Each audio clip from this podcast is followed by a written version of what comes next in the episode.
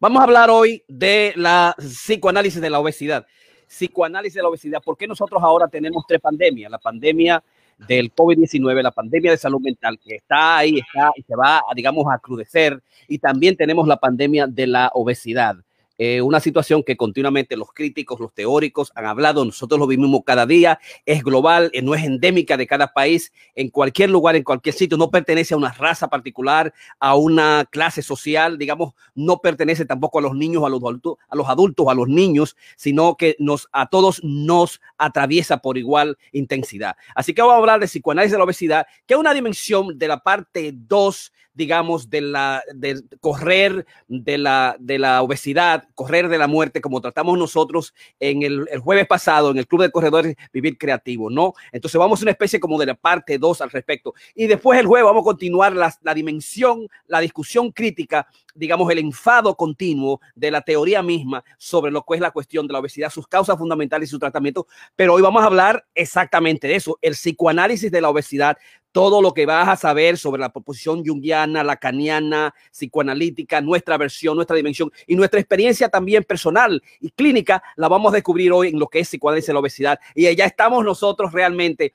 en lo que es, digamos, el masterclass número 200 y pico. Estamos por las 203. Así que qué bueno que estás ahí con nosotros nuevamente y hoy vamos a trabajar lo que es, digamos, eh, la eh, masterclass psicoanálisis de la obesidad, causas y tratamiento en 203. Esta es una réplica de una libra de grasa. Eso es lo que pasa cuando tú tienes una libra por encima, te, tienes una libra. Así que tienes que cuidarte mucho, como siempre. Nosotros tenemos el COVID-19, lo estamos haciendo desde hace nueve meses, casi diez meses, para cuidarnos a nosotros, para traerte información, para sanarnos en el proceso, para sanarte a ti que nos sigues, estudiamos, investigamos y traemos los aspectos más importantes. Pero lo más importante es los números, el bozal siempre, cuando venga la vacuna, utiliza, hay 25 millones de personas infectadas en los Estados Unidos, unos 418 muertos, papás, hermanos, primos, tíos, hermanas que han muerto es mucho sufrimiento. Hay una recuperación de 13.8 que se han recuperado todo este proceso. Nosotros tuvimos anoche una eh, extraordinaria, digamos, noche de correr en la noche, eh, correr en la noche en el Bronx, los Estados Unidos.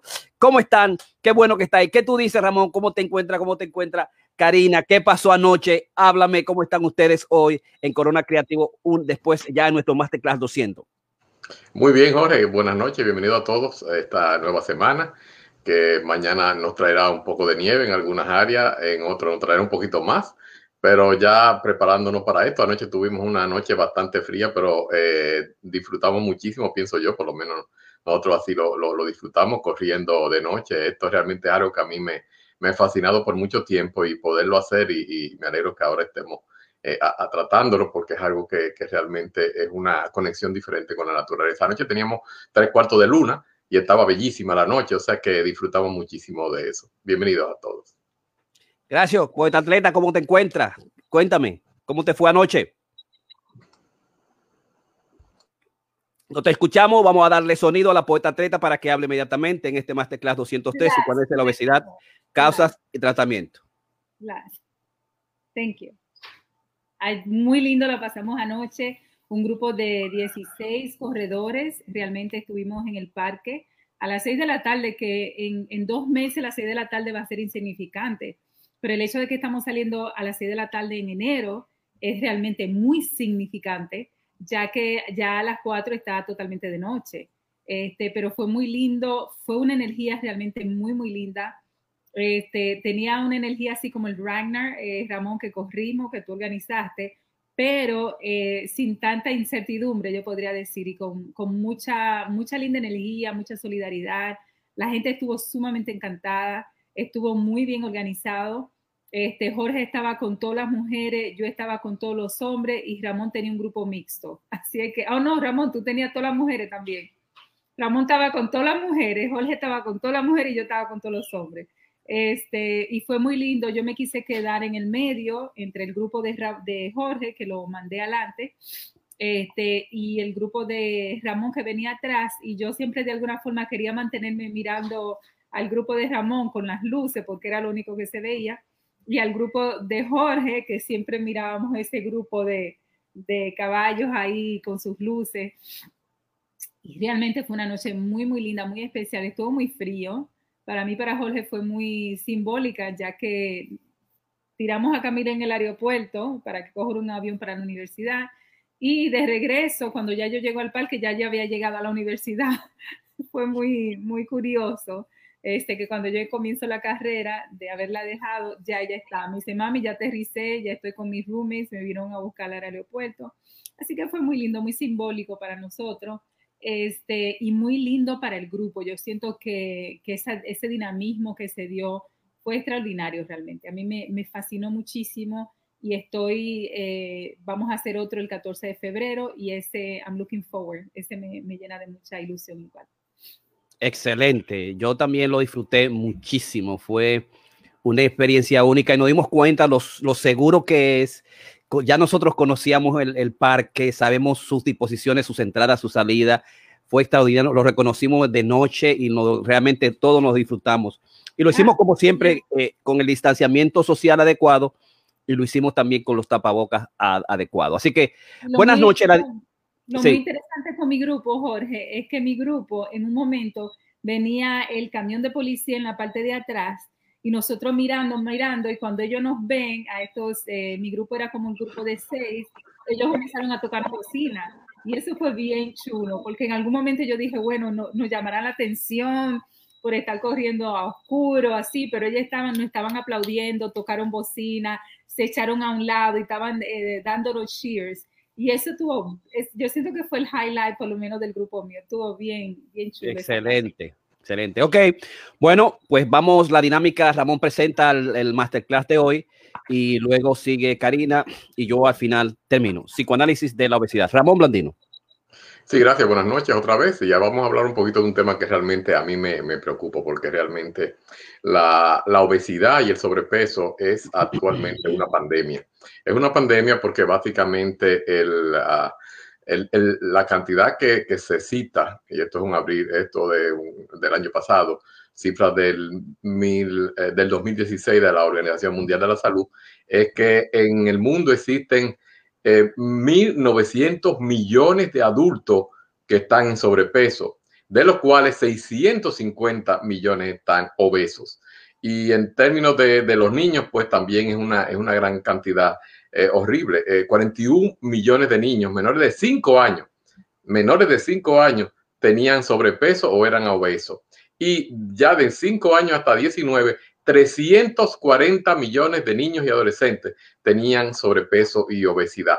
Entonces, esto es algo que realmente eh, es, es, preocupante. Y, y, primeramente quiero entonces quizás pasar a definir qué es la obesidad y el sobrepeso. Obesidad y sobrepeso simplemente es una acumulación anormal de grasa que realmente es perjudicial a la salud.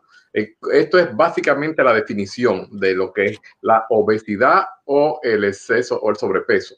Eh, esto básicamente, ¿cómo lo, lo, lo, lo, podemos calcular? Muy sencillo. Esto se, calcula con el índice de, de, masa corporal del cuerpo, que es una manera que tú simplemente necesitas calcular la altura y tu peso. Existen unas tablas, eh, varias de ellas, Jorge creo que la, la compartió, no sé si la puede compartir esta noche, Jorge, en la, las tablas automáticas que uno pone su altura y su peso y te van a dar el, índice de, eh, corporal de obesidad. Y básicamente cualquier persona que esté por debajo de 25 está dentro de, un peso más o menos aceptable. De 25 hasta 30 se considera sobrepeso y de 30 en adelante se considera ya eh, que es mórbido obeso. O sea, que, que realmente es, es, un problema. El, el, problema que yo estoy viendo aquí con esto es que realmente la gente lo está cogiendo de una manera muy, muy sencilla. Yo sé que tú vas a hablar, Jorge, de la parte de lo que es eh, desde el punto de vista del psicoanálisis.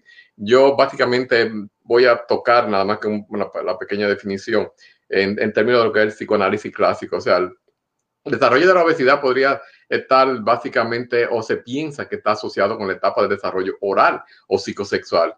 Y viene, y esto también lo, no solamente lo reportaba Freud, John estaba de acuerdo con esto, y Melanie Klein, que habló, habló del pecho bueno y el pecho malo, eh, hablaba de, de, la importancia de lo que era la oralidad y el amamantenimiento del infante desde su nacimiento. Eh, eh, al principio, esta parte tenía una función nutricia, pero que apuntara a una zona que se convirtió luego en una zona de placer o erógeno. Eh, pero vamos entonces a volver a hablar para que Jorge después tenga tiempo para entrar, que yo sé que seguramente va a hablar de esto. Él no sabe lo que yo voy a hablar, tú no sabes lo que yo voy a hablar. Bueno, pero me imagino que vas a, si estás hablando de, psicoanálisis, seguro que vas a tocar esto.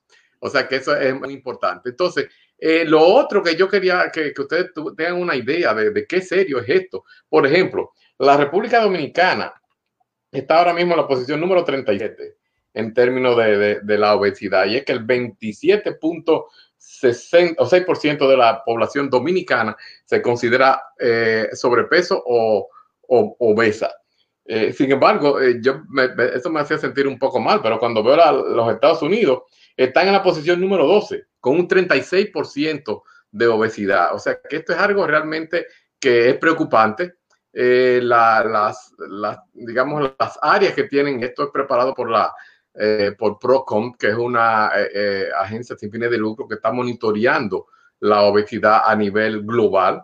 Y, y la que está en primer lugar son las, son unas islas, las islas de Nauru, Cook Island, Palau y Marchand Island, que tienen entre un 50, la 61%, por ejemplo, Nauru en la primera posición, y, y, por ahí debajo. Entonces, sin embargo, los países extrañamente que tienen el, el nivel más bajos de, eh, digamos, de obesidad.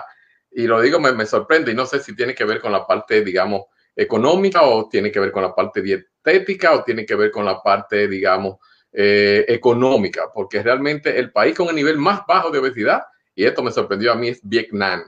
El, los últimos, básicamente, eh, digamos, 10 países, para que tengan una idea, eh, están es Corea, eh, Etiopía, y bueno, Etiopía sabemos que está pasando por una hambruna constante y estamos hablando de que Corea tiene un 4.7 solamente de, en su población de obesos, Etiopía 4.5, Japón 4.3, también sabemos que Japón tiene un, gran, un gran consumo de, pescado y, de, eh, básicamente su dieta es alta en, en, ah, omega 3 y posiblemente vi en varios estudios que eso podía eh, influir en esto. el Nepal 4.1, Cambodia 3.9, la India 3.9. Con la India básicamente se dice que muchas de esas especies que ellos consumen y sobre todo algunas áreas de la dieta, porque sí tenemos en cuenta que en, las en la India ah, existen muchos factores religiosos en términos del consumo, digamos, de, carne, la vaca y ese tipo de cosas, pues es, eh, quizás eso tiene mucho que ver, o sea, que la parte cultural, la parte, eh, digamos, de religiosa, y, la parte económica también tenga mucho que ver con, su dieta y con la manera en que ellos pues están. Eh, Timor Leste es la antepenúltima y Bangladesh, eh, que básicamente tiene una, una población eh, similar en términos, digamos, de, aunque tiene diferencias desde el punto de vista religioso con, con, la India. Entonces, una de las cosas que también quiero informar y quiero dejarles saber, porque a mí esto me, me preocupó, Hicieron un estudio en una universidad en Noruega, la doctora Jacob, y ella descubrió que las mujeres que estaban embarazadas y comían muchísima comida chatarra, no mantenían una dieta adecuada o ellas mismas estaban en sobrepeso, tendían a tener niños que sufrían de hiperactividad y de agresión y con problemas de conducta. O sea que se asoció, y esto fue un estudio bien grande, con unas 20 mil madres y sus hijos que hicieron, como digo, en, en Noruega. Pero no se quedaron ahí. Estos estudios fueron replicados también en, la, eh, en, Inglaterra y en varios otros países de Europa y también encontraron los mismos. O sea que esos niños que estaban básicamente que venían de padres y madres que estaban obesos o que tendían a comer eh, comida chatarra o otro tipo de, cosas, tendían ellos eh, primero a comer ese tipo de comida también cuando ya podían tener la posibilidad de comer, porque inicialmente, primer año que no se tiene dientes, pues no le van a dar a uno un, un, un hamburger, una cosa de esta, pero básicamente había problemas de hiperactividad, agresión y problemas conductuales. Más aún, los padres, se encontró que padres que eh, los padres que estaban obesos estaban más propensos a tener niños con eh, problemas de autismo, de espectro de autismo. Y eso me resultó curioso porque una de las cosas que yo estoy viendo en, en la práctica, básicamente, es que muchísimas de los pacientes los que son obesos los niños también están obesos y, precisamente esos que están viniendo a práctica están viniendo eh, con problemas de hiperactividad eh, y, y, otro tipo de problemas conductuales. Esto me parece realmente eh, eh, trágico, porque vamos a, antes se, consideraba que el problema de, la hambruna o de la población mundial que se acostaba sin comer era uno de los problemas más serios del mundo. Pero sucede que ahora en un reciente estudio que hizo, eh, no solamente 900 millones de personas en todo el mundo entero padecen de hambre crónica. Eso es simplemente un 15% de la población mundial que se acuesta con hambre todas las noches. Pero estamos hablando que 1.900 millones de personas están eh, con sobrepeso o están obesas. O sea que prácticamente ya está, eh, duplicó la, obesidad al hambre eh, en, todo el mundo. Y tenemos que poner mucha atención porque realmente este es un problema que nos está afectando y, a, todos nosotros. O sea, muchos de nosotros estamos, eh, yo estoy borderline, tengo que admitirlo, yo estoy, mi índice de masa corporal es 24, cuando 25 ya es el límite. Eh, pero una de las cosas también se vieron es que la, mejor manera de trabajar, digamos, la obesidad, porque muchas veces estamos hablando de las dietas, pero las dietas, estas famosas dietas yo-yo, que la gente sube y baja. Dietas solamente, o sea, esto no es un problema singular, que una sola eh, eh, solución puede eh, impactar el, problema, como sería hacer dietas. las dietas pueden ayudar. Mejor sería que uno cambie sus hábitos alimenticios, más que, dietas. Pero sobre todo lo que he visto, que en todos los estudios están coincidiendo, es que lo que mejor ataca lo que es la obesidad es dejar el sedentarismo que es una de las cosas que yo particularmente sufría. Yo le dije a ustedes que siempre que he estado básicamente toda mi vida he sentado en un sofá, hasta que Jorge y Karina nos pusieron en esa de, de, la caminadera hace unos tres o cuatro años. Y cada uno de estos estudios que yo estuve revisando el fin de semana para esta presentación, todos coinciden que la actividad física y de entre las actividades físicas, la de correr, la de nadar y la de montar bicicleta son las que más ayudan a, a reducir peso, porque tienden a quemar grasa. Muchas de las otras actividades reducen básicamente, eh, digamos, eh, o sea, permiten, eh, quiero corregirme, tienden a quemar grasa, pero no a reducir musculatura. Otros ejercicios tienden a, reducir la musculatura y eso es muy importante porque personas de edad tienden a perder eh, los músculos. O sea, nosotros después que uno pasa, digamos, de los 60 años, hay una pérdida prácticamente de un 30% de la masa muscular. Entonces, pues el ejercicio no elimina totalmente la pérdida de, la musculatura, sino que básicamente forza, y esto lo sabemos los tres que somos... Eh, eh, entrenadores a, la utilización de, la, de las, grasas. Y para esto, por supuesto, estamos hablando de cuando hacemos las carreras largas, eh, realmente el, el, cuerpo tiene una serie de mecanismos energéticos que tienen que ser trabajados antes de que uno pueda quemar grasa. Tiene mucho esto también que ver con los aspectos culturales, porque si vamos a ver, y esto es algo que me, me llama mucho la atención, en el siglo, digamos, 19, 18, si ustedes ven en, todas estas reseñas históricas, no había ese problema de, la obesidad. Eso es algo que está pasando ahora cuando la, sociedad se volvió más sedentaria, cuando la comida ya no son tan naturales como comían nuestros abuelos y bisabuelos, que eran comidas más sanas, tenían menos agregados y ese tipo de cosas.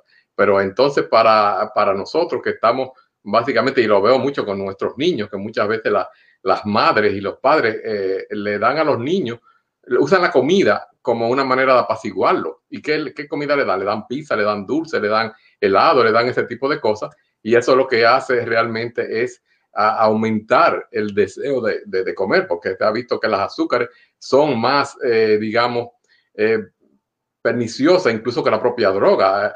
Vi un, un video, un documental que estaban haciendo un estudio comparando a ratas que se le daba a escoger entre, y ya estaban preadictas a la, a la cocaína, y le daban la, cocaína o agua azucarada, y ellas optaron por el agua azucarada por encima de la cocaína. O sea que la, las azúcares realmente tienen un poder de adicción muchísimo más alto que lo que son las drogas fuertes, las, drogas duras.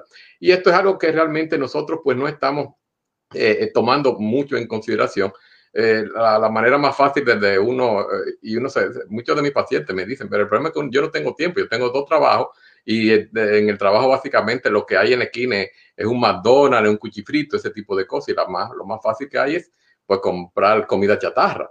Pero bueno, eh, no trata ni siquiera de llevarse la comida de, la casa. Tengo otra paciente muy consciente, ella, que ella viene a veces a, a, mi oficina antes de irse al trabajo y uno ve que lo que tiene eh, eh, son guineos, son bananas, son frutas, son vegetales.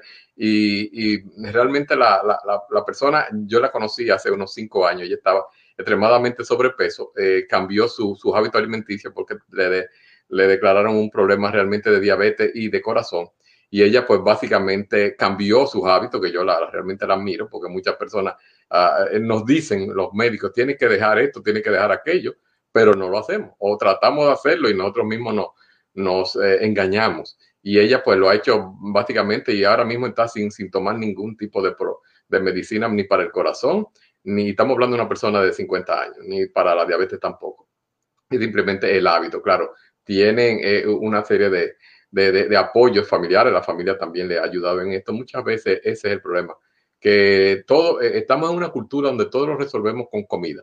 O sea, y más nosotros los hispanos, o sea, we gather, nosotros nos juntamos alrededor de la comida y siempre tiene que haber comida. Y, y, y, esta es una manera como de, de, socializar, no hay otra manera de hacerlo. Pero ¿qué, ¿qué, sucede? Que no lo hacemos alrededor de comidas que sean saludables, sino lo hacemos mayormente la, las cosas que nos están induciendo a través de la, de la televisión, nos, nos están promoviendo y eso, esos videos que uno ve a veces, esos anuncios, que, cosas que yo ni como, pero me, me darían el, el, Las otros días estaba viendo uno de, de unos, eh, eh, eran unos hamburgues, pero se veían realmente tan bonitos. Yo, yo, yo, no como hamburgues, pero al ver aquello yo estaba salivando. Y digo, esto, esto es ridículo. soy una persona que no come.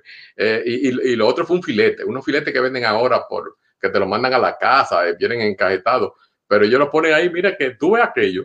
Y te digo, yo en mi, mi vida me he podido comer un filete porque me da periquito, pero estaba salivando. O sea que realmente hay, hay un mecanismo inconsciente que nos ponen eso y ellos utilizan todos esos medios de comunicación porque qué carajo estoy yo hablando de, de, comerme un filete por qué tengo yo que salivar desde dónde me sale eso es simplemente la eh, tenemos eso en el subconsciente venimos con, con esa programación ya de, de, eh, eh inconsciente y eso es un un, deseo. Yo digo, bueno, yo porque realmente no puedo comerlo, porque no soy, ah, no, no, es que no sea, no puedo comerlo, yo realmente comía carne roja y me dio una hipergloburia, que es una, un alto incremento en los glóbulos rojos, que mi sangre estaba como, eh, digamos, parecía como una miel de abeja. El doctor me dijo, oh, yo, yo estaba muy contento, porque yo tenía la, la hemoglobina altísima. Y dice, no, no, eso te mata más rápido que la anemia, porque realmente tu corazón no puede bombear. Y me quitó la carne roja.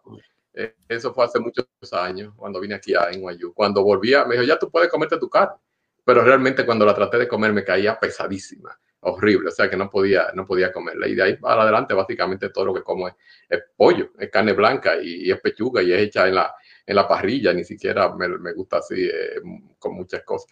Pero estoy hablando un poquito de, de, de, mis experiencias personales porque pienso que es importante que a cada uno nos hagamos, digamos, una mea culpa y entendamos dónde estamos nosotros, en qué es la posición y, y que tenemos tiempo. O sea, yo ah, básicamente en estos tres años he empezado, digamos, la parte de, eh, de ocuparme de, la salud física, eh, dejando el sedentarismo.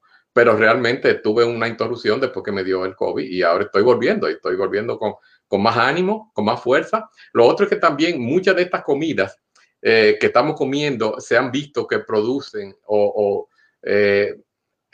depresión. O sea, que la dieta es lo, digamos, estuve viendo un programa que decía, nuestro cerebro es lo que comemos. Y básicamente eso es muy cierto en la salud mental. O sea, cuando estamos comiendo todo ese tipo de cosas, realmente hay diferentes áreas en el, en el cerebro, que no voy a entrar en esos detalles ahora, que son afectadas por ese tipo de, de comida. Y entonces, pues eso no, no, nos está afectando muchísimo. También lo otro es que es lo que sí yo veo mucho, incluyo, eh, me incluyo en ese, en, ese, en ese grupo, es la ansiedad y el, y el estrés. El estrés y la ansiedad pues nos hacen, diferentes personas reaccionan de diferentes maneras. Por ejemplo, eh, yo tengo un grupo de personas muy mínimo que cuando tienen estrés y ansiedad se les quita el hambre.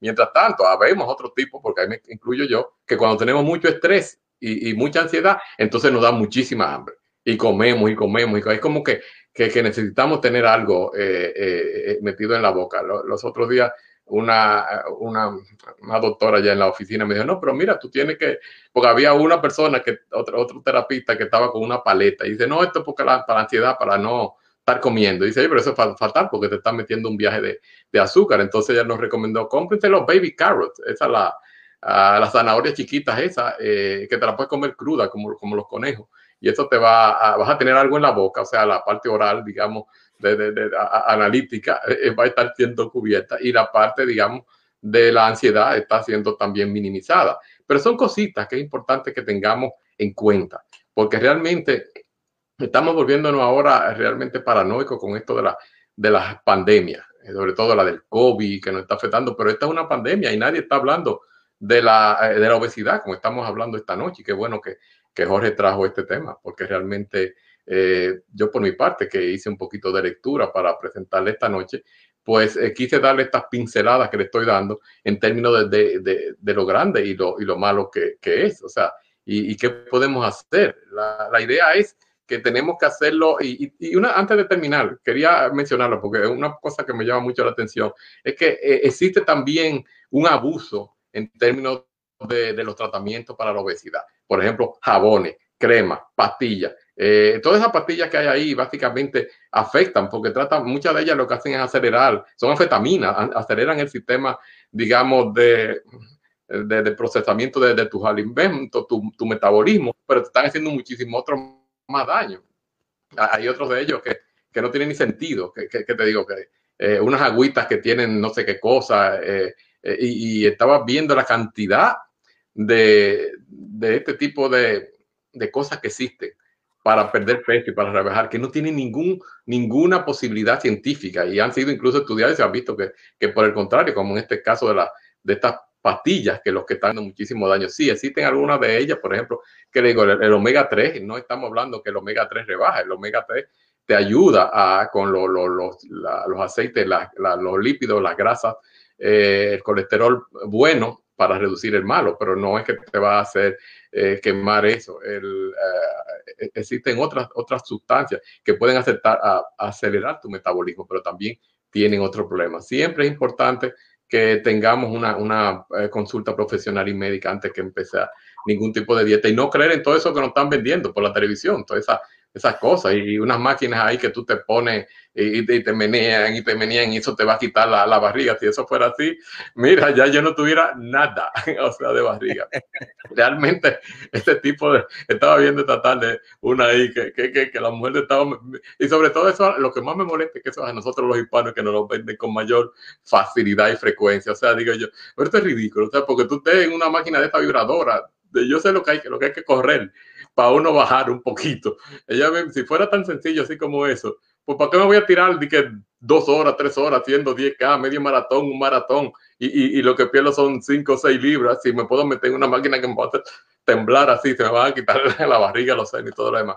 Pero es, es, es penoso, es penoso porque nosotros los hispanos, sobre todo, si ustedes ven, no voy a entrar en detalle, pero en nuestros canales de televisión ustedes ven todos esos anuncios todas esas dietas, y esta es la dieta del doctor fulanito, que tú pides de 150 dólares al mes, te mandan como 7 eh, botellas de pastillas, te mete como 10 pastillas al día, eh, y eso te va a hacer perder peso.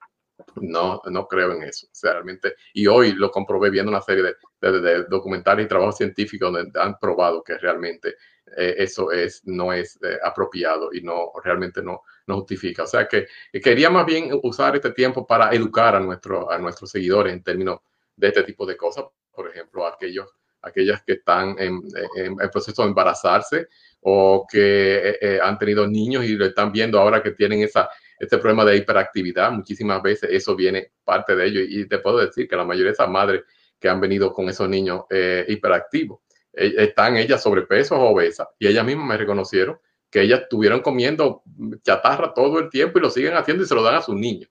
O sea que realmente esto es algo que me, me, preocupa mucho. Entonces vamos a, vamos a trabajar en esto, en esta otra epidemia paralelamente a la del COVID. O sea que vamos a atacar y esta noche es una buena manera de empezar. Sí, como no, muchísimas gracias. Vamos a presentarle ahora la, la RCA coach, la USATF coach y la psicoterapista clínica, profesora universitaria. Karina Rieke, que también va a hablar eh, de su parte sobre el Masterclass 203, Psicoanálisis de la Obesidad, Causas y Tratamiento. Karina Rieke. Gracias, Jorge. Yo voy a presentar lo que es una eh, lo que es el, el, la la, el, el approach psicodinámico del tratamiento de lo que es la obesidad. Este, y es algo que me, me, llama la atención porque como terapista freudiana, este, realmente es el fundamento ¿no? que yo en lo personal utilizo como, como terapista. Eh, y es para explicar la relación que tiene lo que es la comida, el apetito, eh, estar sobrepeso y las, este, los factores de motivación este, para las, enfermedades de, alimentación que, que, existen. Eh, también explicar un poquito lo que son los, factores eh, que, contribuyen a que la gente relace, ¿no? Que vuelva, que esté como un yoyo, ¿no? Que sube, que baja, que sube, que baja.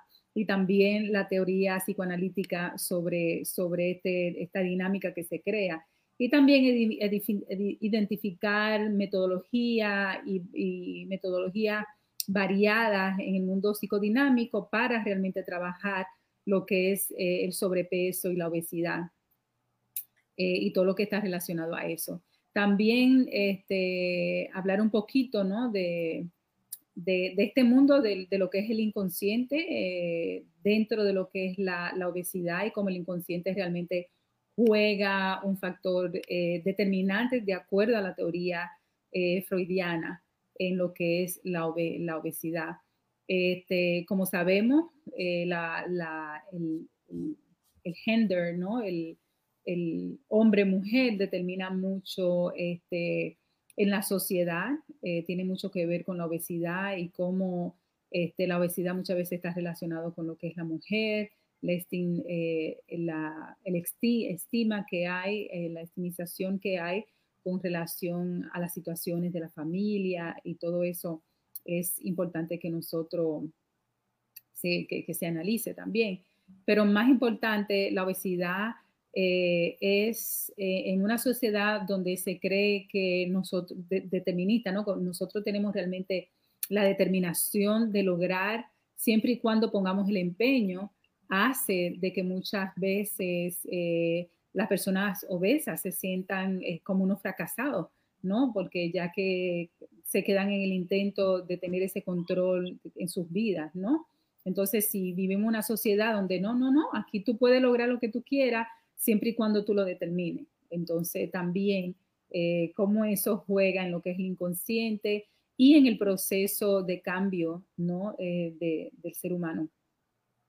Eh, una de las, de, las, de las grandes teorías en el mundo psicoanalítico este, freudiano es de cómo la relación que hay entre la niñez eh, y estar en una sociedad, en una sociedad realmente alienada, este, hace, crea un sufrimiento en, en, la infancia que más adelante se, se refleja con lo que son nuestros hábitos alimenticios.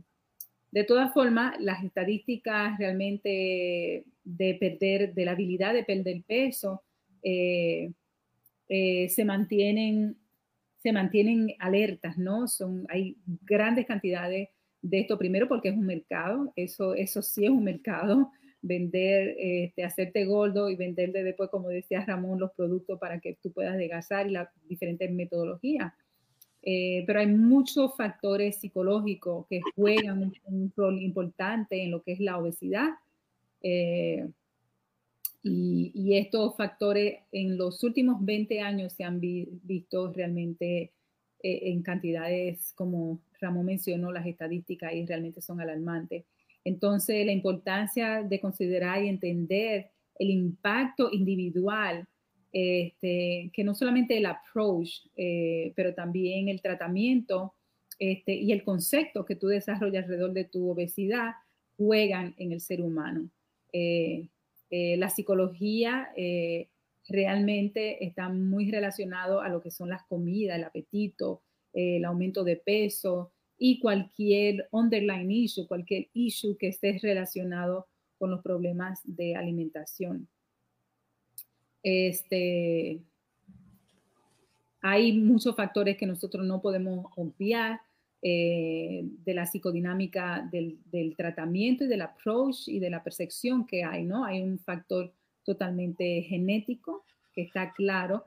Hay un doctor que yo sigo mucho eh, que él dice, claro, eh, hay un factor genético, pero primero la genética se cambia, dice él, y segundo, si tú tienes el mismo hábito alimenticio familiar, tú no vas a cambiar la genética, tú vas a sufrir de las mismas enfermedades de tu papá, tu mamá, y él prueba cómo realmente la genética se cambia y cómo uno lo puede cambiar de acuerdo a diferentes implementaciones en tu en hacer ejercicio, en tu accionar en términos de alimentación. También está la parte eh, fisiológica, este, la parte de nutrición y también la interacción eh, y las consideraciones sociales que también existe alrededor de lo que eh, y que son esenciales para el entendimiento de lo que es la, obesidad, ¿no? Eh, para esta presentación, este, yo voy a hablar puramente del factor eh, psicológico y voy a obviar los otros factores que mencioné, pero que es importante tomar en cuenta en su debido orden, ¿no? Entender la obesidad desde una perspectiva este, psicológica enfatiza la parte biológica, cómo trabaja el cuerpo eh, y cómo también puede, pueden haber este, cosas que estén funcionando mal este, dentro de tu salud. Eh, la parte psicológica también hace un approach, hace un confrontamiento y se enfoca en el rol de la mente y cómo el rol de la mente realmente juega eh, un papel eh, determinante en lo que es la obesidad, en los síntomas eh, y también en la psique este, y, en los conflictos internos que se puedan tener. Pero más que todo, como terapista, el entendimiento de, por qué el paciente se aumenta de peso y la problemática que hay alrededor de los muchos atentos que puedan tener este, sobre cómo solucionar este problema, quizás no sean tan conscientes como nosotros podamos creer. Y aquí es que viene la parte entonces del terapista, ya que muchas veces nosotros creemos que, es algo que nosotros podemos eh, eh, saber y dos más dos son cuatro, bueno, alimentación con esto, esto, para esto, te va a dar esto y tú tienes todo resuelto. Nosotros sabemos, y más nosotros, Ramón que es junguiano, este, Jorge y yo somos freudianos, pero Jorge también eh, tiene otra corriente. Sabemos que el factor eh, psicológico, la mente, el inconsciente, realmente contribuye al, al, al porqué, ¿no? Contribuye al, a esa razón eh, que no es tan obvia y que no se ve de por qué la gente tiene maladaptaciones alrededor de su salud y alrededor también de sus funciones psicológicas, este, alrededor de lo que es la alimentación. Eh, hay muchas eh, formulaciones y formas de uno atravesar eh, dentro del psicodinamismo este, para responder a estos cravings que la gente tiene, a estas particularidades de alimentación que la gente desarrolla alrededor de la comida, ¿no? que es en el, en el mundo y en el, en el vocablo psicoanalista psicoanalista es también esa transición de comida y objeto, ¿no? Eh, la comida como un objeto de relajación, de alivio, que muchas personas entienden, y también la comida como el objeto realmente para controlar el medio ambiente y controlar también las emociones.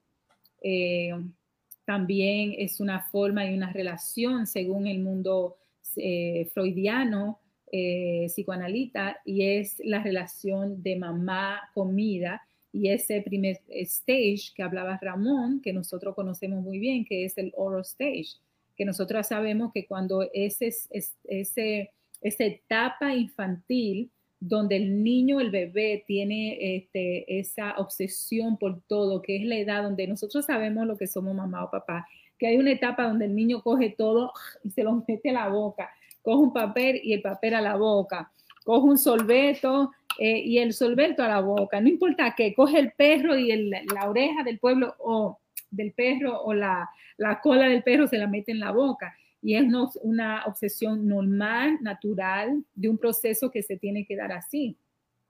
Cuando esta etapa de esa, de, en esa etapa de crecimiento ah, de bebé no se desarrolla normalmente, usualmente entonces se tienen tendencia más adelante de, esa obsesión por lo que le llaman oral ah, fixation, que es esa obsesión de, la boca, ¿no? Sobre comer, este, eh, eh, también de, lo que son las, ah, las adicciones, ¿no? Porque sabemos que la comida tiene que ver mucho con las adicciones este, y con esa obsesión de siempre estar, este, esa obsesión con todo lo que tiene que ver con la boca. Si en el proceso de desarrollo, esa etapa que es normal de que el niño se lleve toda la boca, no se desarrolla normalmente. Yo tengo muchos estudiantes en la universidad que me preguntan, pero ¿cómo, cómo esta etapa no se, no se desarrolla normalmente?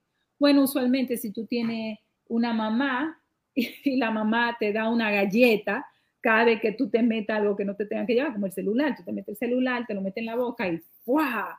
O hay una humillación de parte de mamá o de papá, este, que, que, también se da en términos de, miren este, este estúpido, y se dan ese tipo de relaciones este, muy, muy tóxicas en ese proceso que nosotros también sabemos.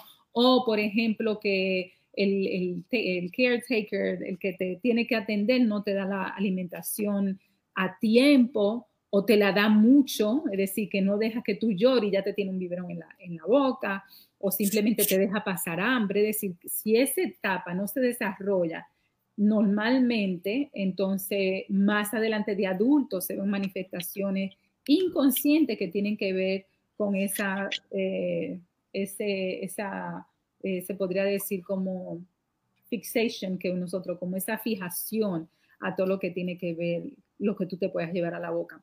Eso según la teoría este, freudiana psicodinámica de lo que es eh, la obesidad. Los psicólogos y el rol del psicólogo este, es ayudar al paciente a entender realmente esta condición de sensación este, y también eh, el sentimiento en contra mismo de la misma obesidad. Es ayudar al paciente a mantener una, una psiqui realmente equilibrada en el proceso de esta búsqueda.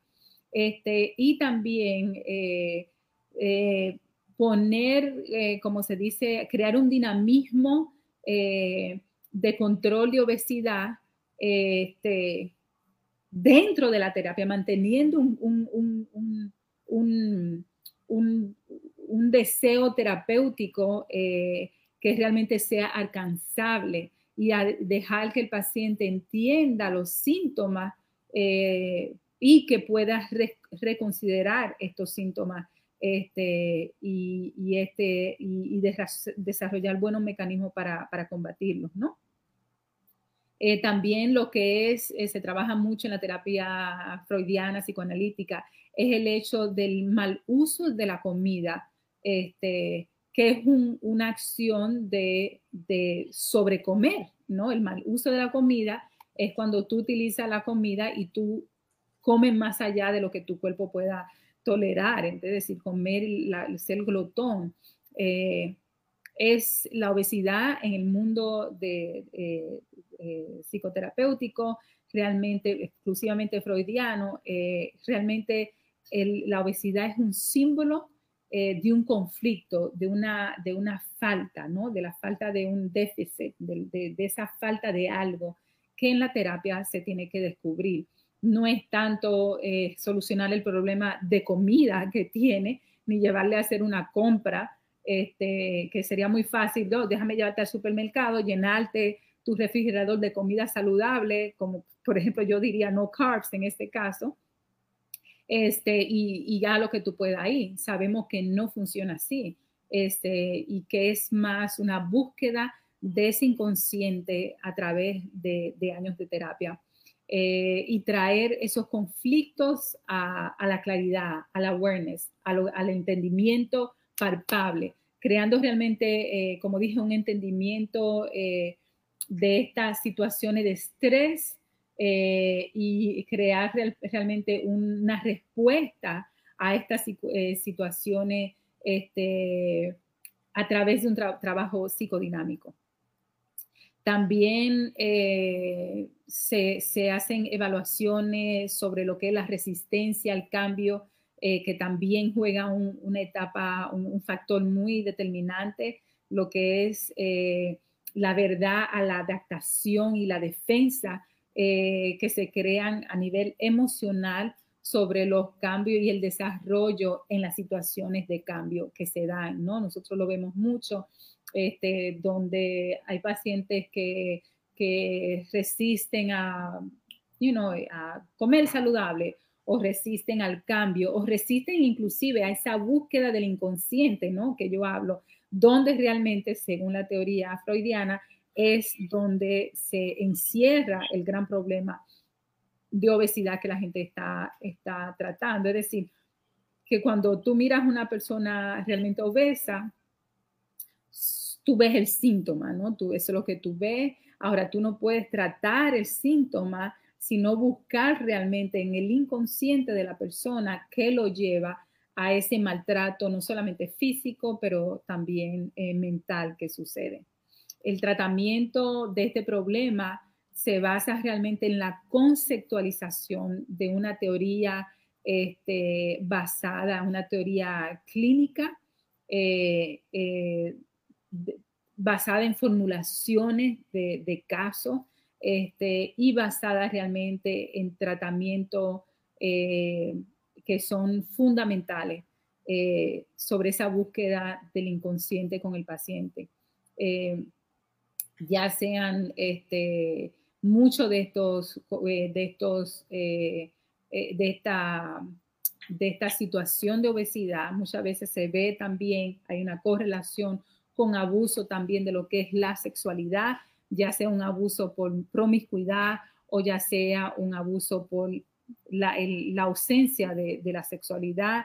También hay una agresividad, este, no solamente eh, propia, ¿no? Pero también dentro de lo que son sus relaciones eh, alrededor de, de, su entorno, ¿no? y también la utilización de comida como una forma de compensación a, ese, a esa falta de balance en estos diferentes organismos que yo he mencionado. La teoría se considera este, como un modelo realmente, como mencioné anteriormente, un modelo realmente freudiano este, de relación de interpersonal este, del ser y de su orientación eh, psicológica realmente, ¿no? Con todo esto que mencioné, que, que, lo que compone realmente la psiqui de, de, esa, de, ese individuo y de la individualidad realmente del ser. Eh, los contemporáneos freudianos, eh, el modelo, ha sido llamado de la, es como la biología de la mente, Así que yo le digo muchas veces The Biology of the Mind a, mis estudiantes en la universidad, ya que eh, realmente es, es mirar la vida en su desarrollo, este, internalizando eh, factores eh, constitucionales de, de, de, toda la vida de un ser, si, lo, pueden, si lo pueden entender.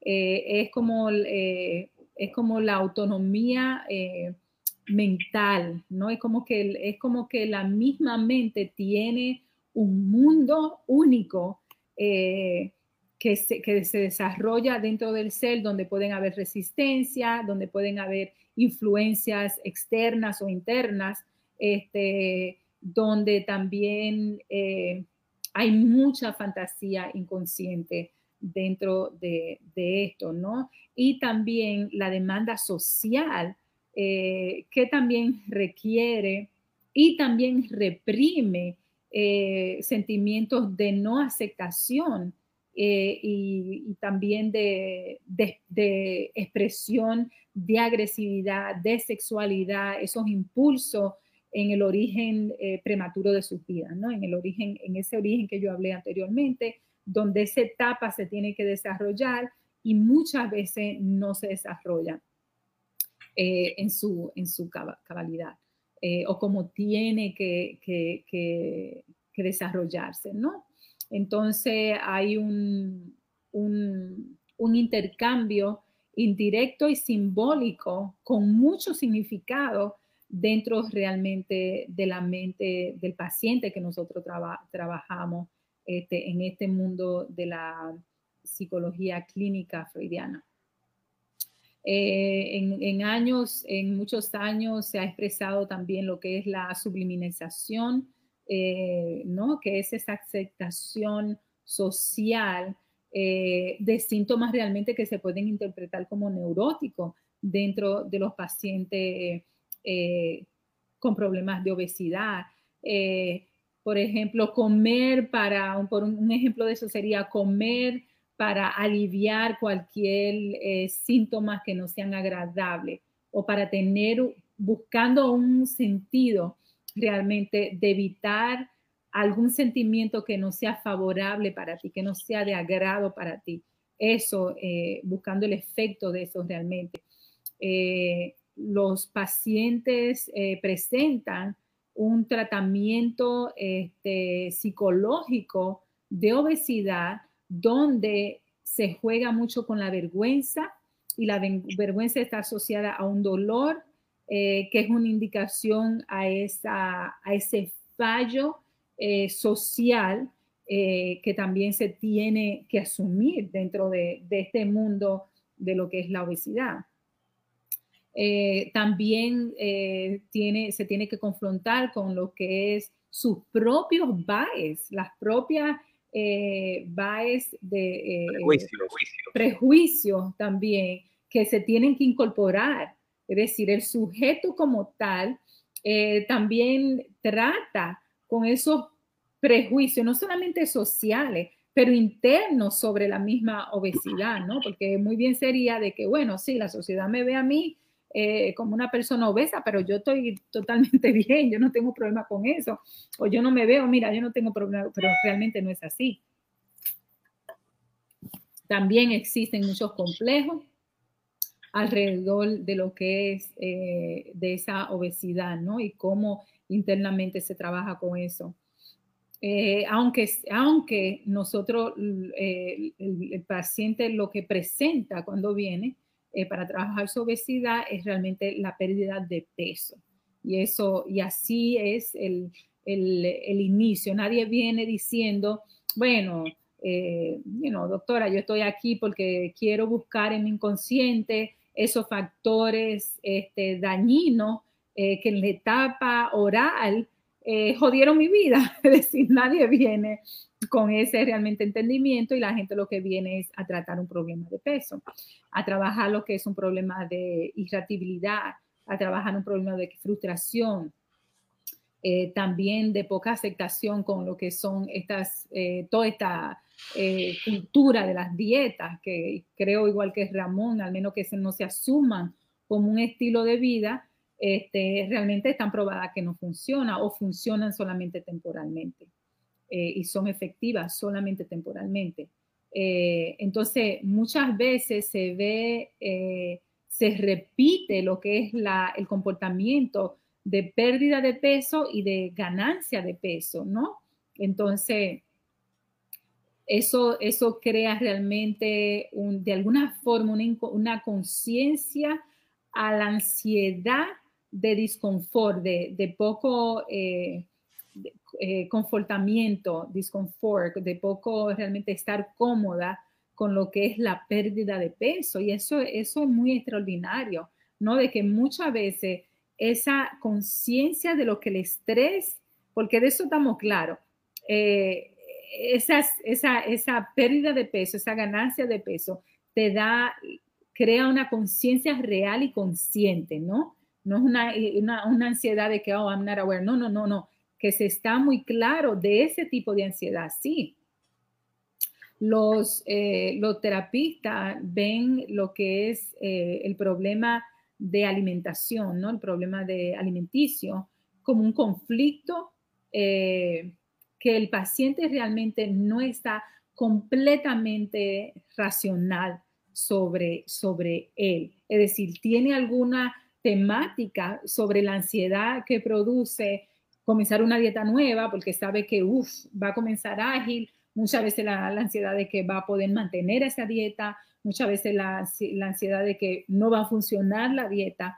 Entonces, que sí existe una conciencia de ese proceso, es decir, eh, eh, ese, ese síntoma sí es consciente, este, pero dice que hay otras temáticas que realmente no funcionan en lo que es la conciencia del individuo y la terapia lo que ayuda a traer las otras partes que no están conscientes, traerla al inconsciente, ¿no? Lo que nosotros siempre decimos, bring the unconscious to the conscious, traer el inconsciente al consciente. El problema de la dieta realmente eh, en el paciente y en la mente del paciente eh, tiene, tiene realmente, como nosotros sabemos, un, efecto este, que muchos historiadores eh, mencionan y, mucho, y es como el will, este, es como que esa voluntad, eh, ¿no? De que la mente, de que tú tienes que tener realmente, si el problema de la dieta es un problema de tener fuerza de voluntad para tú realmente contraponer lo que es eh, tu peso. Eh, y muchas veces lo que nosotros hacemos como terapista es trabajar con ese esa determinación de querer vencer el problema del peso, ¿no? Entonces, eso es, a mi parecer, algo muy, muy interesante porque entonces hay una narrativa de la historia del paciente para poder localizar estos conflictos eh, con lo que el paciente viene, que me parece eh, es, es, el mundo ¿no? nuestro. Y es esa creación de esa narrativa este, con ese mundo consciente inconsciente, lo que realmente hace eh, lo que se, pueda desarrollar, lo que ya nosotros sabemos como una buena transferencia entre el paciente eh, eh, y, terapista y esa relación y esa experiencia realmente se pueda desarrollar.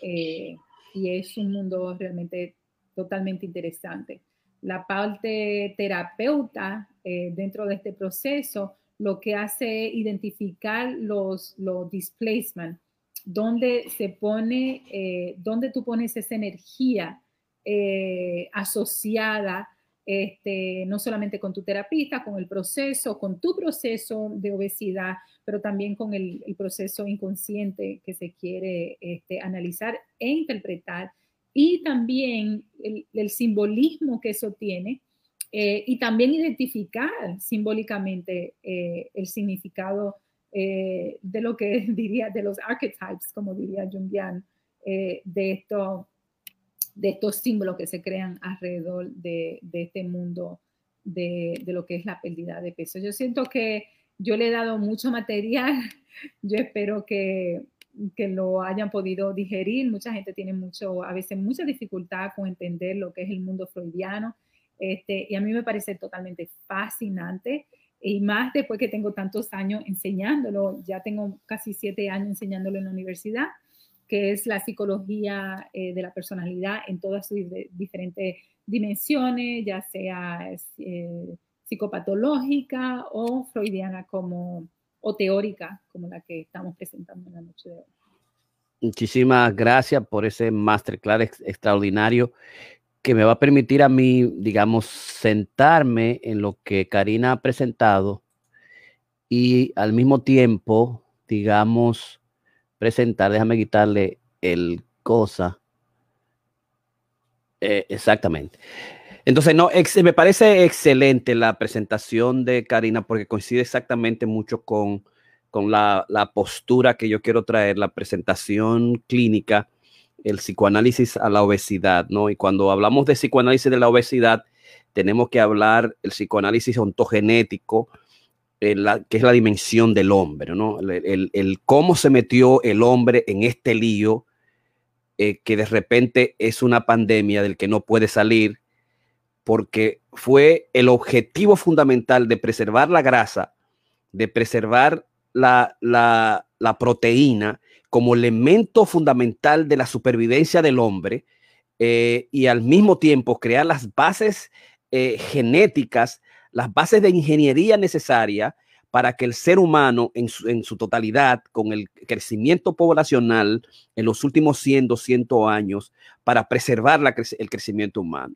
Y de repente eh, crear todas las bases y la ingeniería fundamental para crear, digamos, alimentos ultraprocesados clave, carbohidratos refinados, hacerlo popular y hacerlo llegar al, ser humano que está muriendo de hambre, porque es una vergüenza nacional, porque es una vergüenza al ser humano, que en los Estados Unidos la gente esté muriendo de hambre, que en África la gente esté muriendo de hambre, que en India la gente esté muriendo de hambre. Bueno, lo único que tenemos que crear, el, digamos, em, eh, alimentos ultraprocesados de ultra ingeniería como la harina, que es fácil, que es barato, como el arroz, como la papa, como el pan, como el arroz, como las tortillas. Y además también, no solamente vamos a hacer que, que cada uno crezca un huerto en su casa y, utilice vegetales y tenga un huerto en su casa, puede tener frutas. No, vamos a, hacer frutas procesadas, vamos a hacerle jugo de fruta es otro problema. Y, y, hacérselo un poquito más fácil todavía. Si en la mañana es muy fuerte hacer todas esas cosas, vamos a hacerle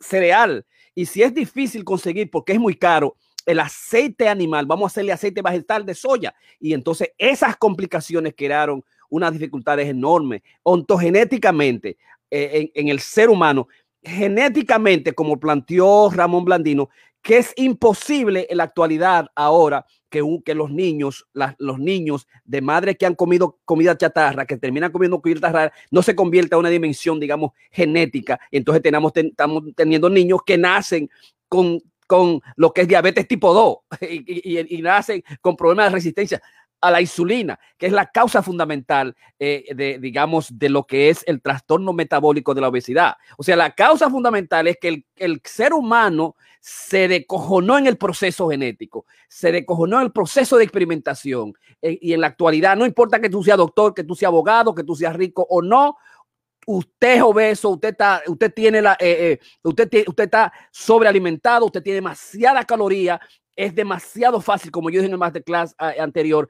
El cuerpo no único necesita una poca cantidad, un alpiste, un alpiste de comida, un alpiste de comida por día para hacer lo único que todos nosotros, los grandes intelectuales del mundo, hacen para escribir un ensayo, para poder pensar, un alpiste es lo único que se necesita para que tú, para que tú puedas pensar y hablar, absolutamente. Mover el corazón y mantenerte libro, pues, eh, ponerte, digamos, vivo por los próximos ciento años. Tú lo único que necesitas es eso, pero el, el ser humano eh, y ahí viene, yo pienso que esa es la dimensión ontogenética de la cuestión. Entonces, la, cuestión filogenética es nosotros, la sociedad, absolutamente, con la alta producción de las, de los, de los, de las industrias multimillonarias de, la, de las comidas, de los alimentos que nosotros llamamos los ugly delicious, como dice eh, Michael Pollan, eh, Michael Pollan, ugly delicious. Oye, que, oye, que, que ugly delicious.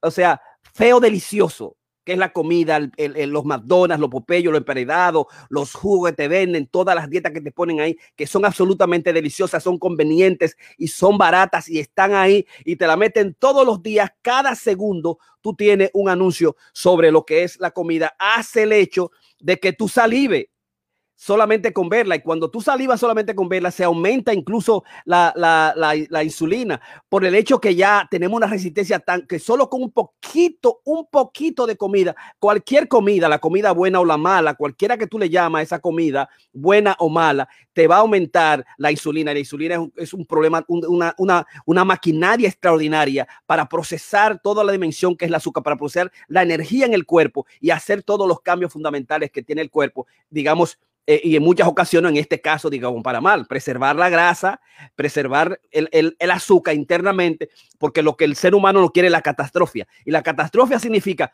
que en el momento que no hay azúcar que llegue al cerebro, el ser humano, el, el cuerpo en sí mismo tiene que buscarlo en algún sitio. Y si lo, busca de la sangre, el azúcar que está ahí no hay ningún problema. Pero si le falta, produce la autofagia. La autofagia, como consumirse a sí mismo, viene, está cercano al canibalismo y está cercano a la vergüenza, digamos, filogenética que no todos los otros humanos hemos experimentado cuando vemos un hombre que no tiene comida, un muchacho que no tiene comida, las, las revoluciones sociales que ha establecido el hambre. Y esa es la dimensión, digamos, filogenética de por qué estamos en esta pandemia extraordinaria. Entonces, si las pandemias son virales, la obesidad es viral, es trans genética, es transcultural y tenemos un problema, digamos, fundamental. Entonces, las dos perspectivas es la perspectiva psicoanalítica por un lado, es decir, hay una dimensión de conflicto inconsciente que tiene que ver y se ha descubierto que hay una correlación entre los problemas infantiles, los primeros años de la vida, la fase oral de la que hablaba Karina, la, dimensión de la fase del placer, la dimensión oral, que hay que darle a todo, que el niño sí puede, que sí, you puede, yes, you can do it, si tú tienes voluntad, no importa, come, eh, eh, eh, come todo lo que tú puedas, porque tú puedes controlar, incluso hay, hubo una teoría que decía, no, a los niños tú puedes ponerle todo lo que está ahí, porque el cuerpo en sí mismo se autogenera el mismo y ubica, lleva la proteína, las vitaminas, los, el zinc, el, el, potasio, te lo lleva a diferentes lugares, que es mentira, obviamente. ¿no? Que, que, hay que ser padre sofisticado y saber exactamente qué comen los niños, que es una gran preocupación.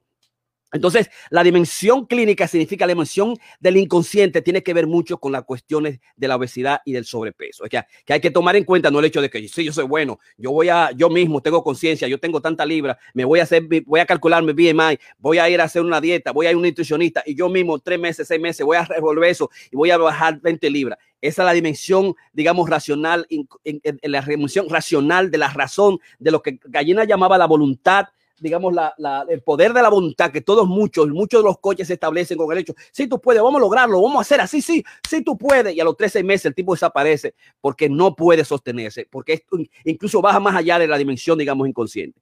Y sí se ha descubierto que hay una correlación directa entre los problemas infantiles y el, y el crecimiento del índice de masa corporal, que existe eh, más que cualquier otro factor ideológico, psicológico, psiquiátrico, lo que es, digamos, la intimidación, el rechazo, el abuso emocional, el bullying de los niños tempranos que ya nacen con diabetes 2, que ya nacen obesos por la misma dimensión que papá, mamá, mis abuelos, tuvimos la misma relación con la comida, de esa comida bala, de esa comida bachata, que está incluso entre los patrones, entre las pautas dietéticas de la mayor parte de los países, porque si tú no lo pones en las partes dietéticas, tú tenías que destruir todas las industrias de comida. Si, si no está en la ley, tú no lo puedes hacer. Y como está en la ley las patas dietéticas, en la cantidad de azúcar que tiene que tener, la cantidad de grasa que tiene que tener, que son mortíferas para los seres humanos, no se crean las industrias, no se vende la comida. Entonces hay una vinculación entre gobierno, entre política y las industrias que tienen la comida y que hay que venderla. O sea, la leche hay que sacarla, hay que sacar el azúcar para afuera, hay que sacar las, las redes, las, la, la, la, comida, la proteína para afuera y eso hay que venderlo, pero eso tiene que estar en la ley para que eso se venda. Entonces, hay una gran problemática y genética y genética con el asunto de la, de la dieta y de la comida que es problemática.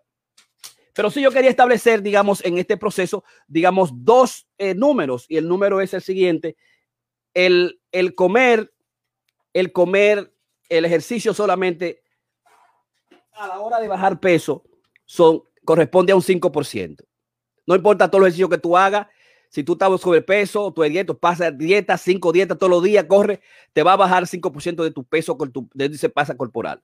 Y que realmente el 5%, de, perdón, es el 95%, el 5% es los ejercicios y que el 95% siempre va a ser la comida. ¿Qué tipo de comida tú tienes?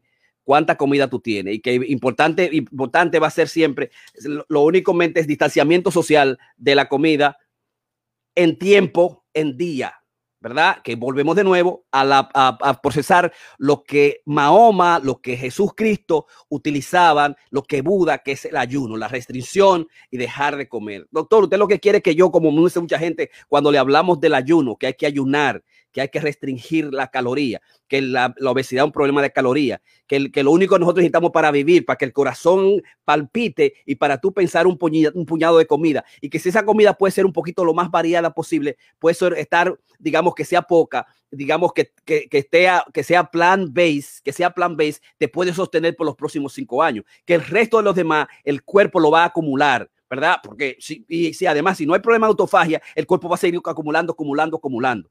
Y nosotros sabemos que, eh, por ejemplo, para establecer un proceso de quitosis y un proceso de autofagia del cuerpo, es decir, utilizar las grasas que nosotros tenemos, la gente tiene que basarse sin comer unos, unos 100 días, unos 3 meses sin comer, para llegar al proceso completo de que te cuerpa todo el cuerpo.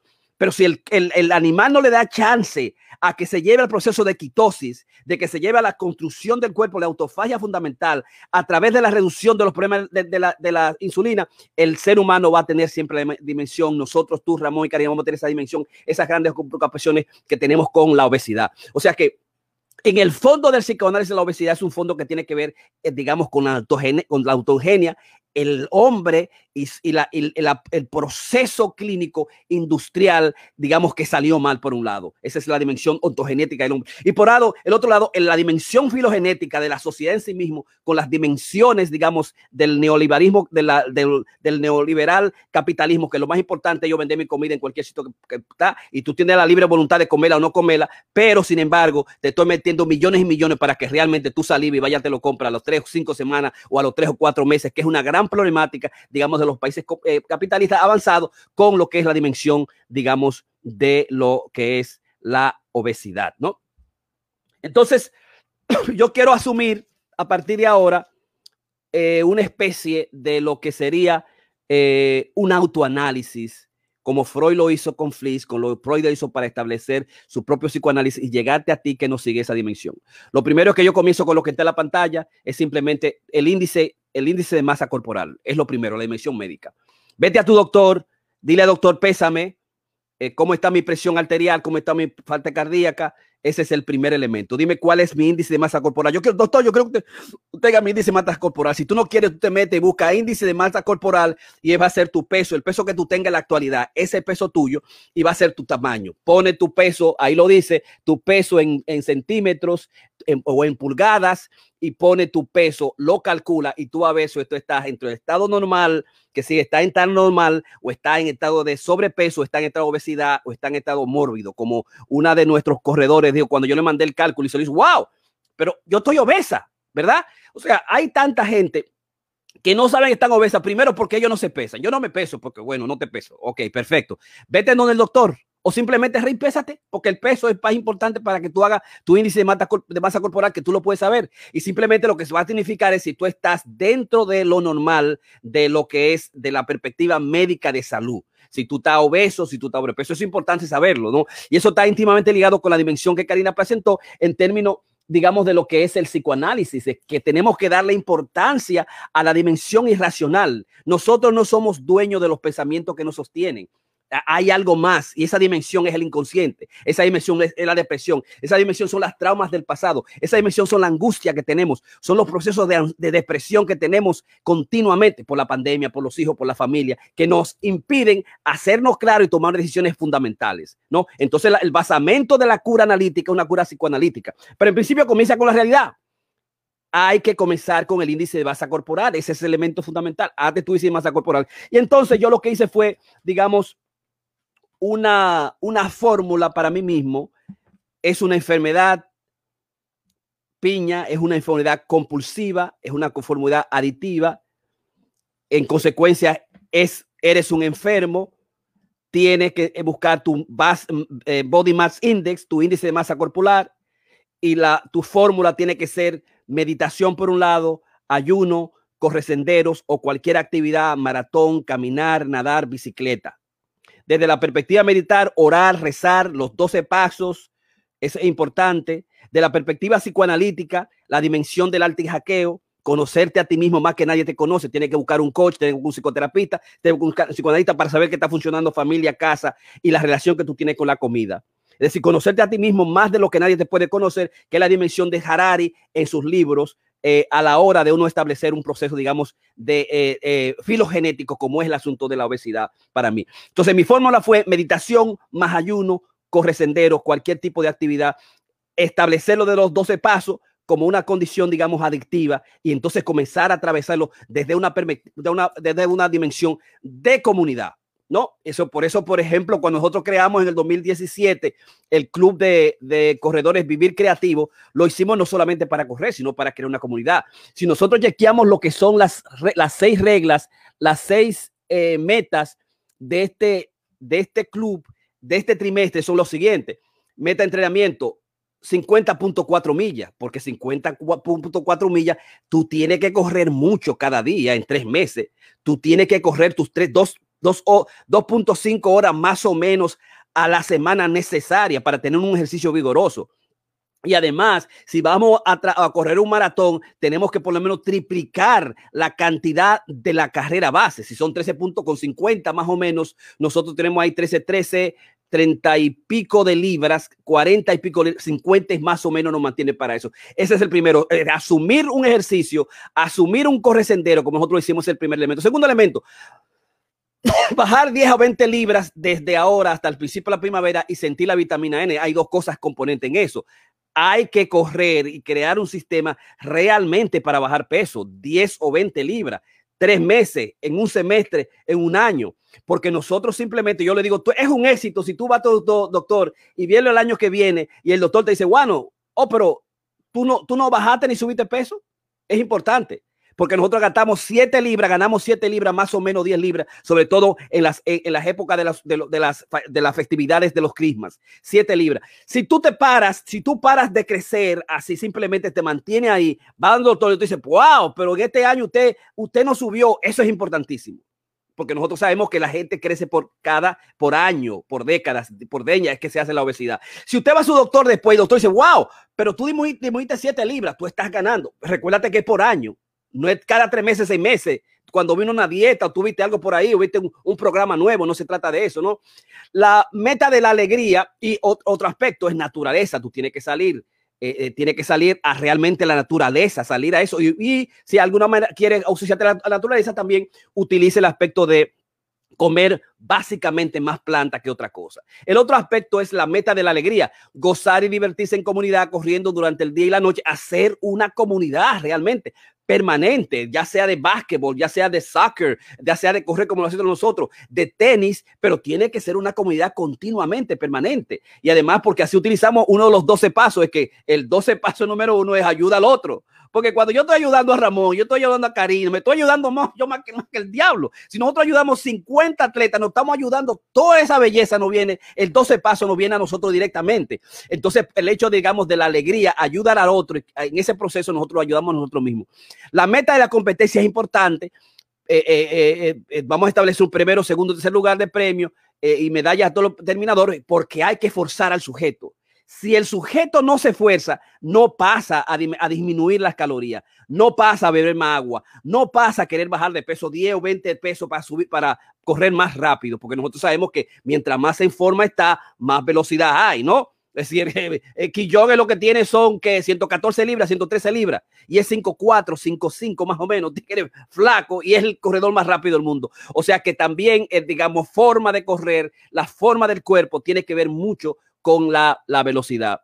El otro aspecto es una, una meta de fiesta y de comelona, una fiesta de domingo con más proteínas que carbohidratos. Es importante porque los muchos carbohidratos es para los élites el que, va, el que va a competir y que quiere ganar y que es número uno, que coma mucho carbohidrato, nosotros tenemos que comer un carbohidrato, porque nosotros estamos hartos y, y, sobrepeso, ¿para qué tenemos que comer más carbohidrato? Si es lo que estamos comiendo. No, por eso acentuamos, siguiendo a, digamos, al doctor Knox en su libro sobre el Lord del, del, corredor, y es que el, el, el carbohidrato ha hecho daño a los atletas, ha hecho daño a los corredores, ¿verdad?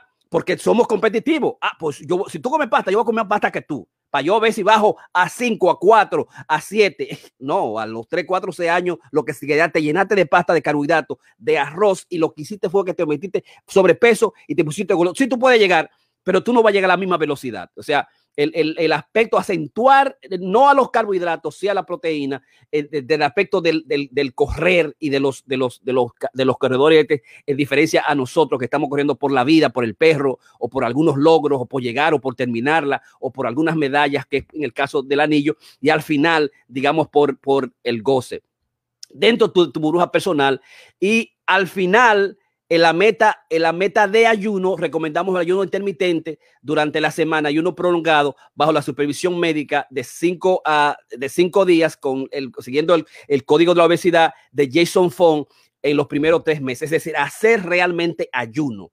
Usted tiene que parar de comer. Usted tiene que dejar de meterse la caloría. Usted tiene que simplemente dejarlo. Hablar con su esposa, con su amigo, con su primo. Espérate, tú esto, tú esto medio, tú estos eh, tres golpes que yo me estoy en la mañana, eso no puede ser posible. Y en la noche me meto lleno de arroz, y carne y, en, la tarde también el lunch. No hay posibilidad. Nuestra comunidad en Washington, nuestra comunidad dominicana se va a explotar y se está explotando los hospitales y se están cayendo muertos. Entonces nosotros tenemos que hacer uno y hay que parar en las calorías hay que parar, hay que, digamos, la restricción de la caloría es importante, la restricción de la comida es importante y hay que volver a, digamos, a establecer el ayuno como uno de los elementos fundamentales. Digamos, el secreto mejor guardado de todo es comer con, la, con el puñado pequeño de las manos para bregar el asunto de, la, de lo que es la obesidad. Y finalmente, porque este es un tema que está, digamos, íntimamente ligado a mí, que es una preocupación mía para mis hijos, para mi familia, para mis amigos, para Karina, que tiene, que es la que tiene la mayor disposición, la mayor dimensión, digamos, eh, genética, eh, psicológica, eh, inconsciente y que ha bregado desde el vegetarianismo con su dimensión de cómo comer, comer buena comida, llevar, llevárselo a los niños, llevármelo a mí, mantenerse continuamente en peso, darle importancia, digamos, a los, a los ejercicios y hacerlo como un estilo de vida y como un goce más allá de nosotros, la cual nosotros amamos profundamente. Y es el hecho de que en la basamenta de la dimensión de la obesidad inconsciente está basada por el principio de placer y la fase de oralidad. Nosotros queremos, no estemos, tenemos una fijación en la fase oral, porque la fase oral tiene que ver mucho también con el comer, tiene que ver mucho con el beber, tiene que ver con por comprar el dinero, con el greedy, con la glotonía, de querer tenerlo todo y que me da un tono y de, las, y de lo instantáneo. ¿Verdad? Tiene que ver con esa posible infelicidad que el comer y beber me da y que la ingeniería del alimento ha establecido eso. Yo te voy a crear alimentos ugly delicious, que tú sea imposible no dejar de comértelo siempre y que en consecuencia me haga rico a mí y que te haga pobre a ti y que te quite en salud y que te quite, digamos, en, en, en, forma en tu vida.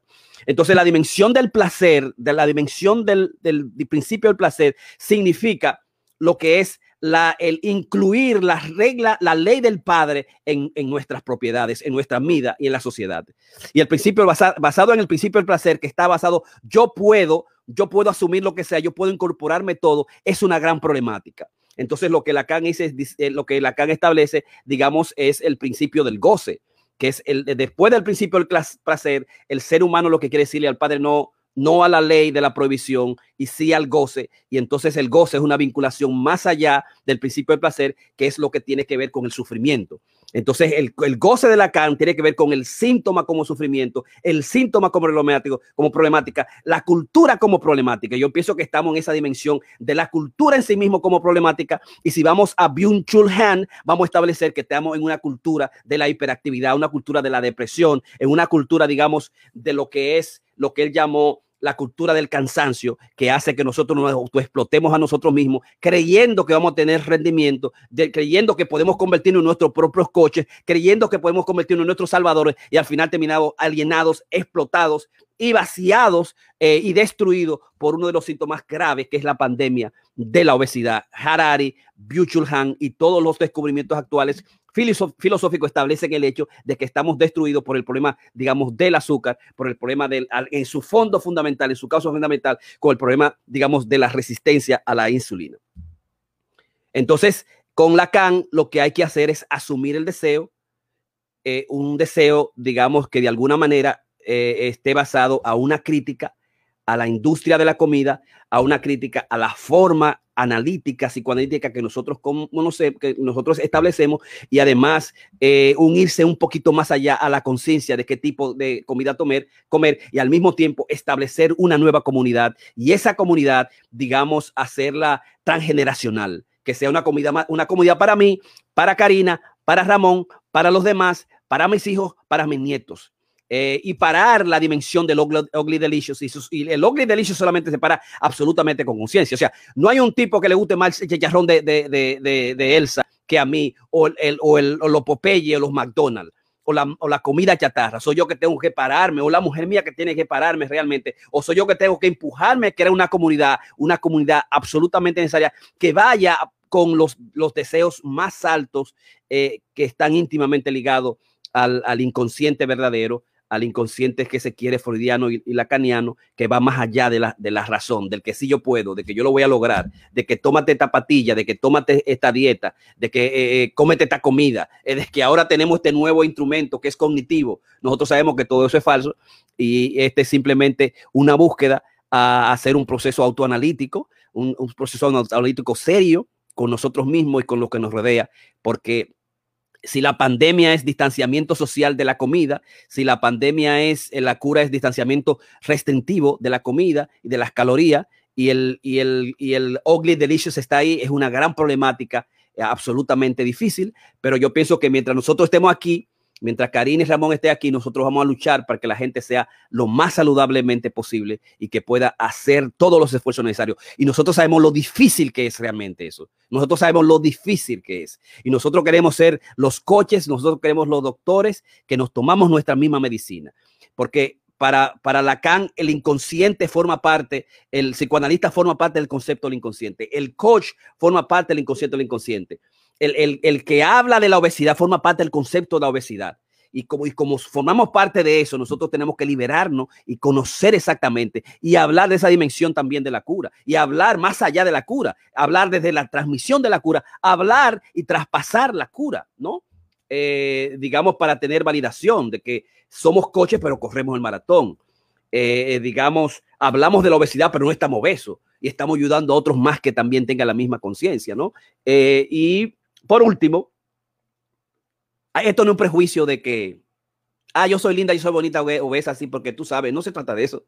Yo te estoy bullying.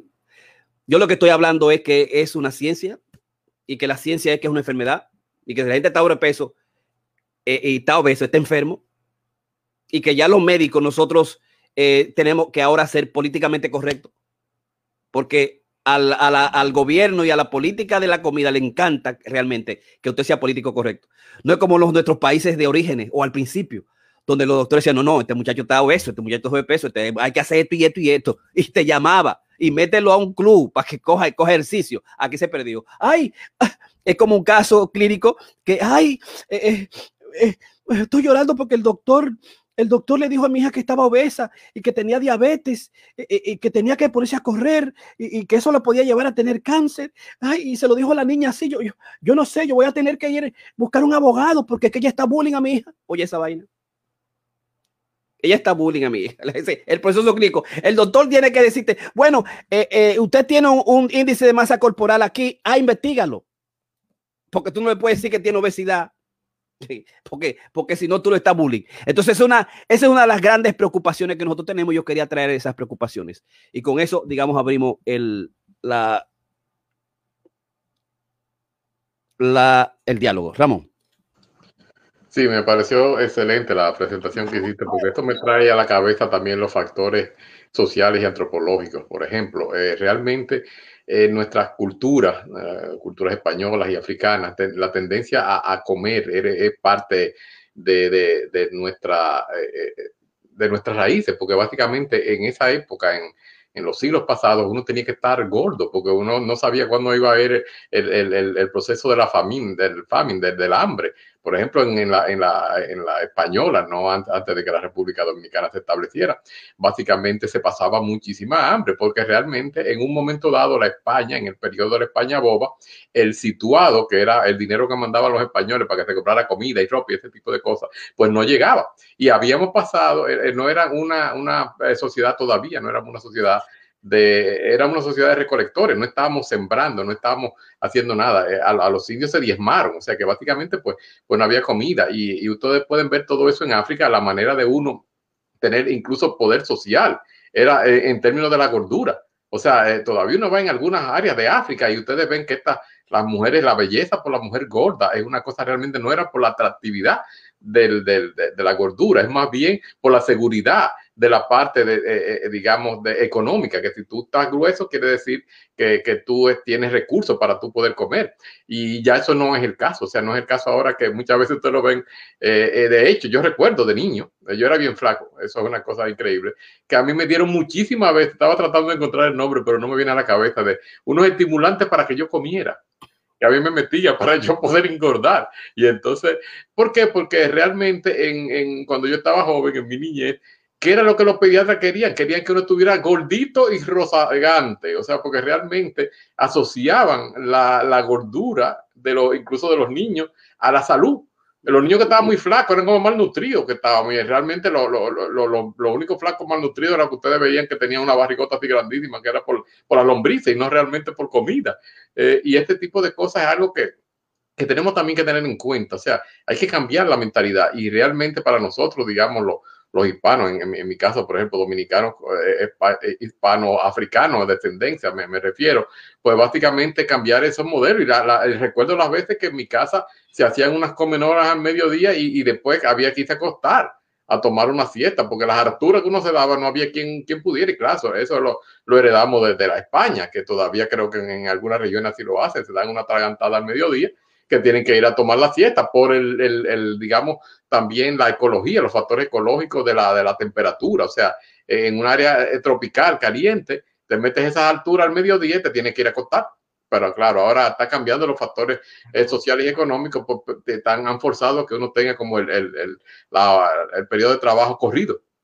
Pero yo recuerdo todavía de, de, mi niñez que yo eh, me iba a mi casa, tenía dos en la escuela, eh, por la mañana y por la tarde. Entonces, al mediodía había que irse a la casa, darse unas alturas, acostarme y a las 3 de la tarde otra vez para la escuela hasta, hasta las 5. O sea que este tipo de cosas, esa mentalidad tenemos que cambiarla. Y, como lo digo, no recuerdo el nombre de, la, de aquel estimulante que me daban de, de, niño, pero eh, el, el, ahora está el, problema, lo estoy viviendo ahora.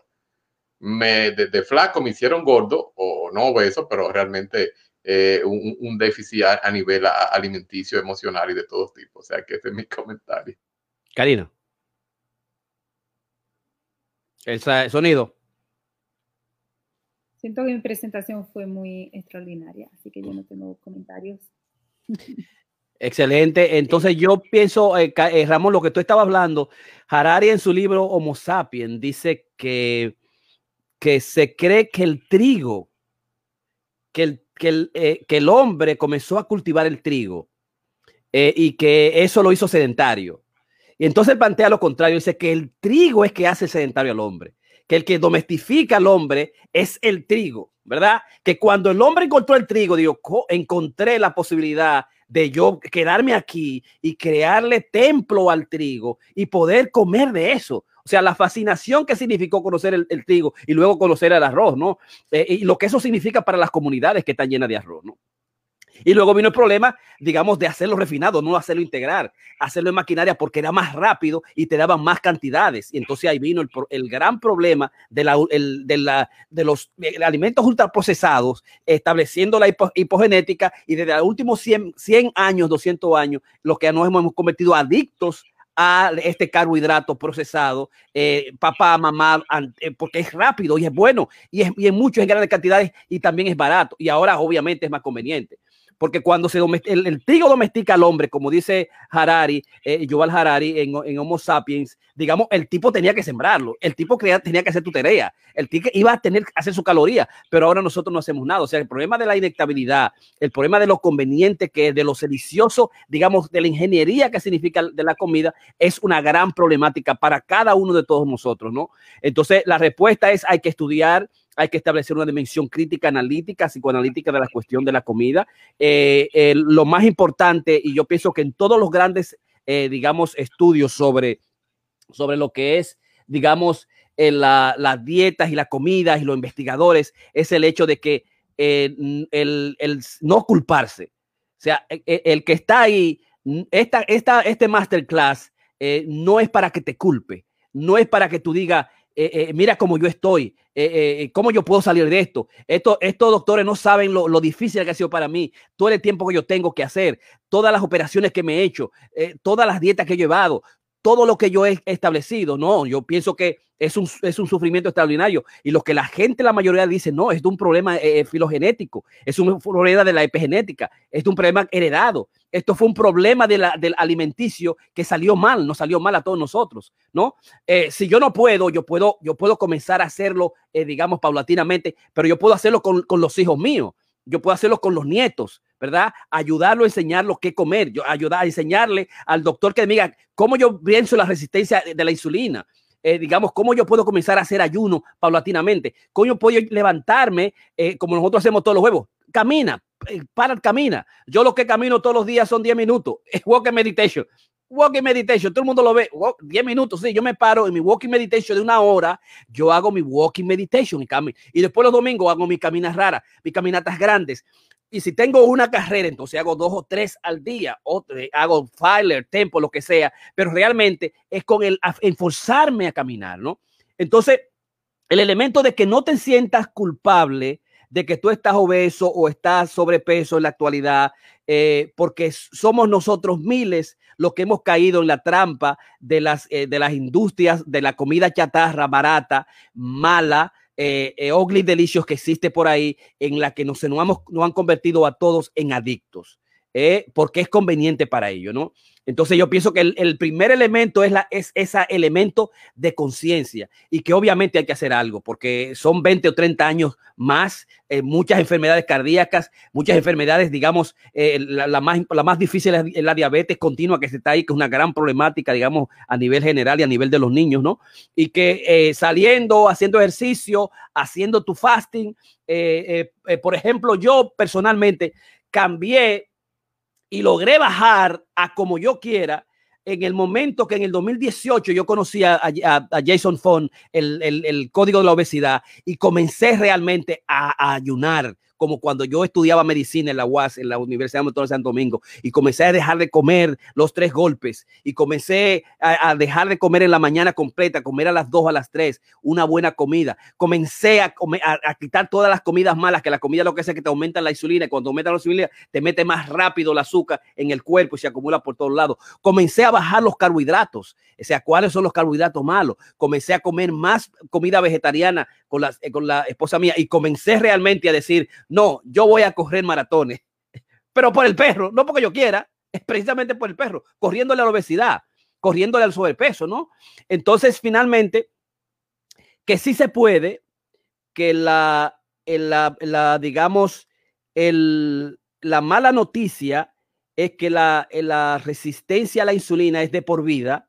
La buena noticia es que la genética se puede cambiar con los buenos hábitos eh, digamos, eh, reducir más la comida, eh, que es importante la, dieta quitogenética, digamos que trabaja más en, disminuir las, grasas, trabajar más el, bajar el carbohidrato, que es lo, lo, quitogenético, para hacer que haya autofagia, que haya quitosis del cuerpo y esperarlo, y eso se puede esperar con el ayuno intermitente, que ahora todos los todos los, eh, eh, digamos, nutricionistas y los doctores están volviendo a resumir el ayuno eh, intermitente. O sea, tú vas a encontrar que la mayoría de ellos lo que va a pasar es que de repente los doctores están caminando las escaleras y los doctores también están, están haciendo ayuno. Y me parece que eso es importante y eso nosotros queremos traérselo a, la, a, la, gente que nos está mirando ahí, que esté más teclado 103, digamos, que lo pueda, digamos, compartir. Ramón. Sí, yo pienso que esta fue una magistral forma de cerrar y vamos a mantenernos trabajando este tema porque tenemos que seguir educando, la, educación psicosocial, como, como le llamamos psychosocial education, para que nuestra gente también pueda unirse en esta, digamos, en esta labor de, de, tratar de mejorar nuestra, nuestra vida y nuestros familiares y nosotros mismos. Perfecto.